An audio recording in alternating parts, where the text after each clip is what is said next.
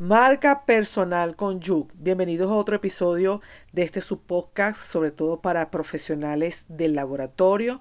El mensaje es precisamente para ustedes que quiero que tomen en cuenta mis indicaciones, mis herramientas, estrategias y de esa forma puedan desarrollar su marca de manera profesional.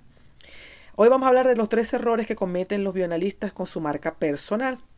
El primero de ellos es que básicamente eh, solamente comparten fotos familiares y personales en sus redes sociales y eso es muy importante que lo tomen en cuenta de que no es que no lo van a hacer, sino es que solamente hacer eso no es una marca.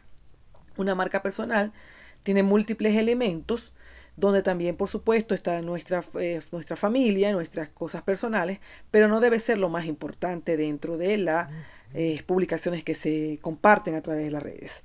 Eh, hay que colocar algunas fotos familiares, pero no que sea un catálogo o que sea un álbum de fotos. Debe ser en ciertas ocasiones importantes, en, sobre todo las, personas más cercanas, las podemos compartir a través de nuestras redes, está bien. Entonces mucho cuidado, hay que tener la, la táctica de hacer unas publicaciones personales, pero con bastante eh, estrategia. Eh, porque obviamente las personas quieren conocer de nosotros, conocer si tenemos algunos familiares, si tenemos padres, si tenemos hermanos, si tenemos hijos, pero no que, sea, no que se enfoque la red social solamente en eso. La segunda, segundo error que cometen los bioanalistas es que publican una vez al mes o publican muy poco en las redes sociales, no están en una presencia online frecuente, esto genera una em, inestabilidad en su comunidad, porque ya en la, comunidad no te va a buscar todos los días a ver qué, contenido estás compartiendo y va entonces a consumir su tiempo en ver las publicaciones de una marca que le eh, aporte más. Entonces vamos a publicar, si es posible, todos los días. Yo les digo a las personas que están empezando que no se estresen y que eh, me es suficiente con que compartan por lo menos tres veces a la semana algo y luego ya se van a ir enamorando de lo que es dedicarle a esto eh, también pueden utilizar programas que automatizan las publicaciones. Entonces también es una herramienta que vale la pena aprovechar en caso de personas que de verdad no tienen tiempo suficiente de hacerlo diariamente. Y por último, hacen publicaciones de técnicas y procedimientos sin estrategia y sin ninguna eh, explicación coherente y correcta de la técnica.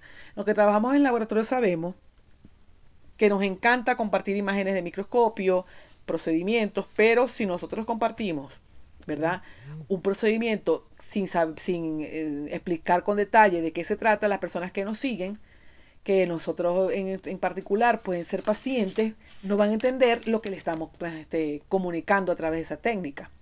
No, saben, no van a saber las bondades de la técnica, no van a saber si los reactivos son reactivos que de verdad eh, son de calidad. Entonces nosotros mientras más específicos seamos, mientras más claros, mientras demos mayor información en los posts de, los, de nuestras redes sociales, sobre todo a nivel educativo, sobre todo estas temáticas que pudieran ser una referencia y que generen una autoridad para nuestra comunidad, entonces estamos haciendo un post que de verdad no vale la pena.